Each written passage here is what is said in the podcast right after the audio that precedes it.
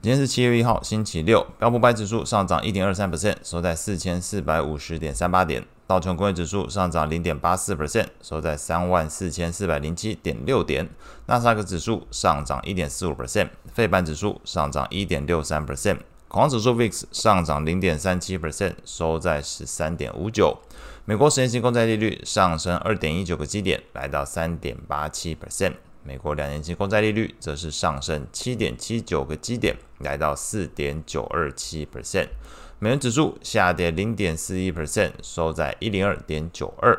那在经济数据的部分来看，有主要来说是观察美国的 PCE，昨天公布了年增率从四点三 percent 下降到三点八 percent。核心 P C 则是从年增率四点七 percent 下降到四点六 percent，低于市场预期水准，显示整体的消费支出的通膨情况缓解，那也是让整个市场对于 Fed 坚持力抗通膨的升息疑虑有些放缓的情况。那随着整个升息预期降温，那美债利率在这个数据公布之后呢，也从三点九 percent 开始下跌。那这个昨天中场来看，当然利率还是收涨。但是从高点已经呈现一个拉回的情况，美元指数同样呈现一个拉回的情形。那不论是这个美债利率或者是美元指数拉回，都有利于美股在平价面以及企业出口的一个预期表现。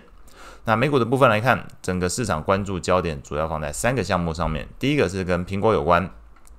苹果在昨天股价开盘就已经创下历史新高一百九十二美元，那中场是收盘大涨二点三一 percent，市值是正式的突破了三兆美元。那目前根据纳斯达克交易所的资料显示，苹果的财报会在美东时间七月二十七号公布。那目前预计 EPS 是一点一八美元，那去年同期是一点二美元，所以后续则是看这个实际公布出来有没有比市场的预期水准来得好。另外一个有公布财报，已经公布的是 Nike 的部分。财报显示，营收虽然年增率五个 percent，但是净利却是年减二十八点五 percent，那使得 EPS 从去年同期的零点九美元，那下滑到零点六六美元，低于市场预期。另外呢，公司对于二零二四财年，那他们公司的财年是从今年六月初开始算哦，所以是到。呃，明年的这个五月底算是这个一整年。那针对这一个范围，也就到明年五月底这一整年的这个营收展望，只给出了这个中间个位数的成长率预估，那并没有优于市场预期水准。市场预期是六点三 percent，那你如果是给出中间的水准，你的是。落在那个五 percent 上下啊，那使得整个这个数据公布出来之后，公司还单方面的表示，就目前的总金环境来看，觉得公司给的这预估值已经是很好的表现了。那显然昨天市场并没有特别买单，昨天 Nike 股价是下跌二点六五 percent。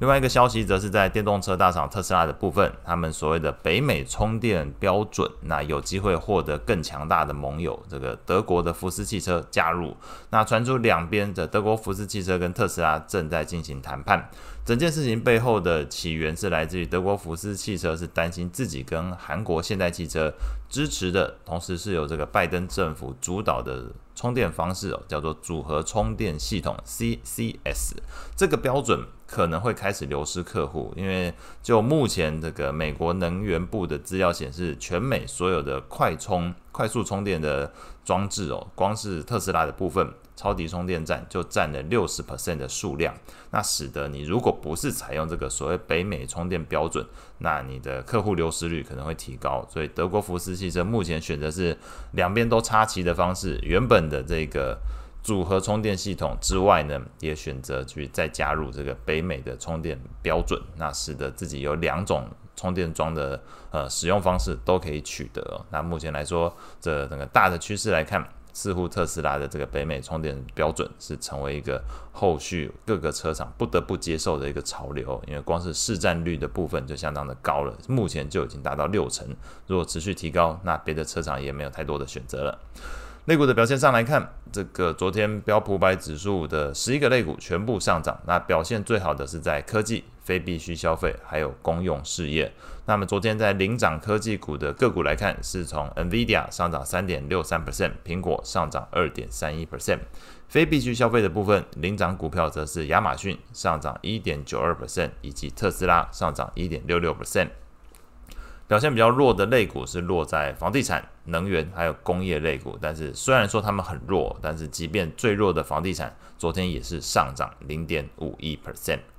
债券市场部分，除了美国的 PCE 数据显示通膨回落之外，六月份的密大调查也显示消费者对于通膨的预期并没有提升，预估未来一年的通膨率是三点三 percent，是创近两年以来的一个低档位置。那从 Fed Watch 的部分来看呢，投资人预期七月份 Fed 升息一码的几率，从前一天的八十九点三 percent 下滑到八十四点三 percent。不过比较特殊之处是在于市场目前对于明年降息的时间，从原先的大概大约是一月份、二月份的位置哦，那开始迅速的调降到目前最新的数据是五月份才觉得会做降息的动作。那不排除在近期那个四国央行。都针对于通膨表达的态度，以及针对各国自己本身的利率政策表达态度之后，整个市场开始往费的主席坚持的维持高利率一段时间做出一个预期调整。所以目前来看，市场会认为七月份升息一码之后呢，可能会持续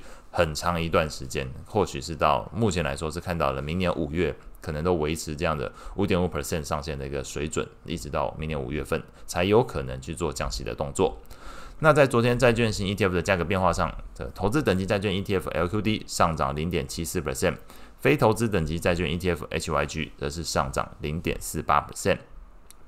外汇市场部分，整个升息预期降温，昨天美元指数是拉回零点四一 percent，欧元则是升值零点四四 percent。那在昨天有两项经济数据，或许投资人可以稍微留意。第一个是这个中国官方制造业 PMI，从五月份的四十八点八上升到六月份是四十九，符合市场预期。那我们后续当然就是观察能不能站上所谓的荣枯线五十之上。那不排除有站上的情况之下，对于人民币近期来说会有一个止稳的可能性。那同时呼应的是，礼拜一七月三号，中国会公布财新的制造业 PMI 这部分，有人民币部位的人可以稍微留意一下。以目前来讲，官方制造业的已经看到四十九，那我们看财新这边看见的一个呃民间企业的一个情况会是如何？那另外一个经济消息，则是在这个欧元区的 CPI 的五月份。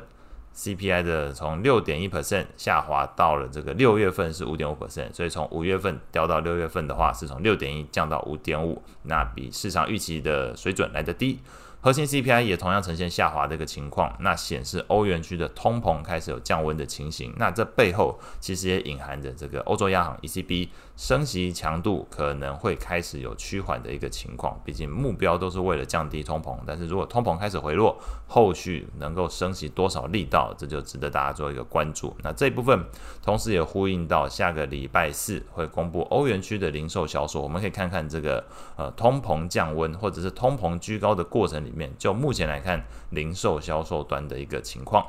那关于后续这个下个礼拜比较多的经济数据要公布的重点哦，其实是会落在礼拜二。你如果持有澳币的话，澳洲央行利率会议这个需要留意。礼拜四。美国会公布 ISM 的非制造业 PMI，礼拜五会公布美国的非农就业，所以在这个就业的部分来说，可能大家的重心会放在礼拜四跟礼拜五，因为礼拜四是公布其他呃像是私人企业啦，或者是 JOLTS 职位空缺，但是礼拜五是非农就业，大家会比较关注。以上是今天所有内容，我们下次见。